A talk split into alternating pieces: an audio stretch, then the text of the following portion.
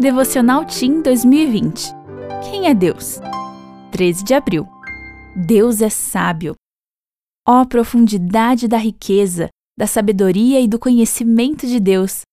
Quão insondáveis são os seus juízos e inescrutáveis os seus caminhos. Romanos 11, 33. Você conhece alguém sábio? Gente assim sempre tem um conselho para dar e boas respostas a respeito das coisas. Na maioria das vezes, é muito bom estar na companhia de gente assim.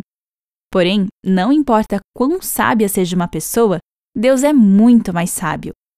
O apóstolo Paulo escreveu que a sabedoria e o conhecimento de Deus são tão profundos que nenhum homem pode nem mesmo começar a compreendê-los.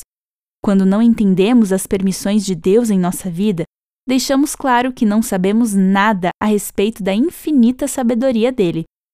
Mesmo que não compreendamos os caminhos de Deus, ainda podemos acreditar em sua sabedoria. Deus tem todo o conhecimento e ele sempre faz o melhor por nós.